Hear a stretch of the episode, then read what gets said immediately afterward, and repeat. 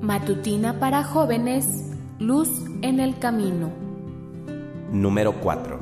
Una creación inescrutable. Querido joven, a veces me detengo a pensar en la vastedad del universo y en la pequeñez de nuestro planeta con relación al mismo. El universo es el lugar donde vivimos. El ser humano sabe muy poco acerca del mismo. Es inescrutable. En cierta ocasión visité un observatorio astronómico y dieron la información de que cada día los científicos están descubriendo nuevas galaxias. Increíble. Leí que un profesor de astrofísica de la Universidad de Nottingham, Inglaterra, afirmó que con su equipo científico habían calculado la existencia de 2 billones de galaxias en todo el universo y que esto significaba 10 veces más de lo que se creía.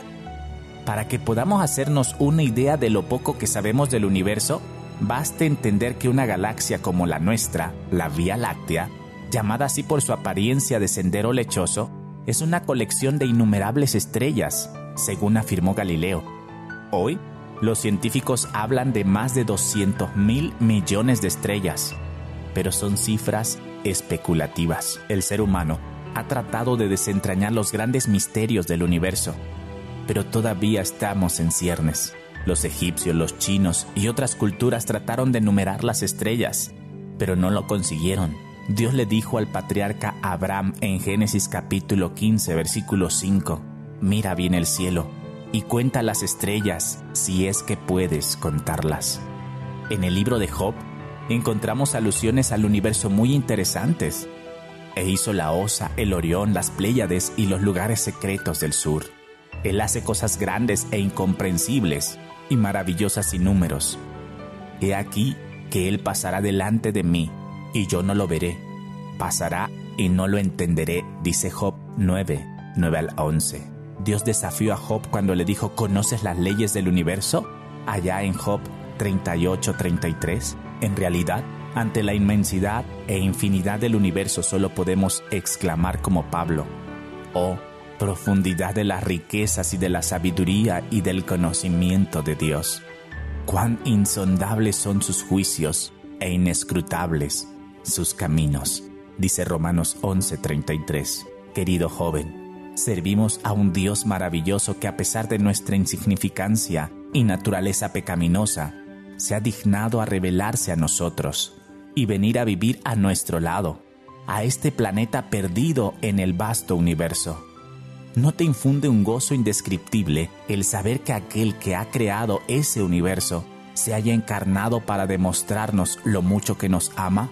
La promesa que tenemos es que en Cristo heredaremos todas las cosas. Querido joven, te invito a consagrar tu corazón a aquel que gobierna todo el universo. Que tengas un feliz día.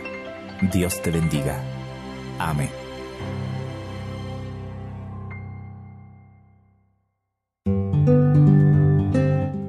Recuerda, comparte las buenas nuevas. Permite que la luz de Dios alumbre los corazones.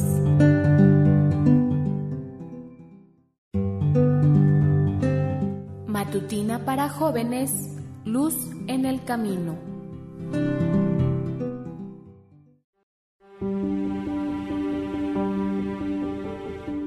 Querido joven, seguramente te habrás dado cuenta que el mundo en el que vivimos está lleno de contrastes, matices, colores, aromas y formas de todo tipo que nos alegran y hacen la vida más hermosa. ¿Quién no siente una gran emoción ante la contemplación de una noche estrellada o ante una majestuosa cascada?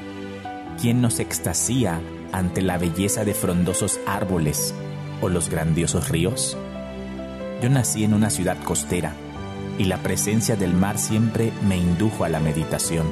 Algo tan espectacular y extraordinario como es el mar, el rumor de sus olas, su color y movimiento, el hecho de que las aguas se mantengan en su nivel, las corrientes marinas y la riqueza de vida animal y vegetal que hay en su interior no parece algo surgido del azar.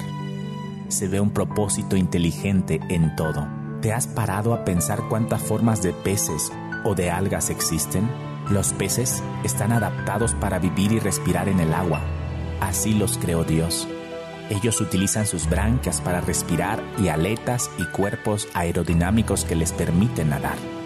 Se dice que hay más de 25.000 especies de peces en el mundo y los peces de aguas muy frías pueden sobrevivir perfectamente en ese medio porque su sangre tiene sustancias anticongelantes. En Jeremías leemos, ¿No me tienes respeto? ¿Por qué no tiemblas en mi presencia? Yo, el Señor con la arena, defino el límite del océano como frontera eterna, porque las aguas no pueden cruzar. Las olas pueden agitarse y rugir, pero nunca podrán pasar los límites que establecí, dice Jeremías 5:22. Entonces dijo Dios, llénense las aguas de multitudes de seres vivientes, y vuelen las aves sobre la tierra en la abierta expansión de los cielos, dice Génesis 1:20.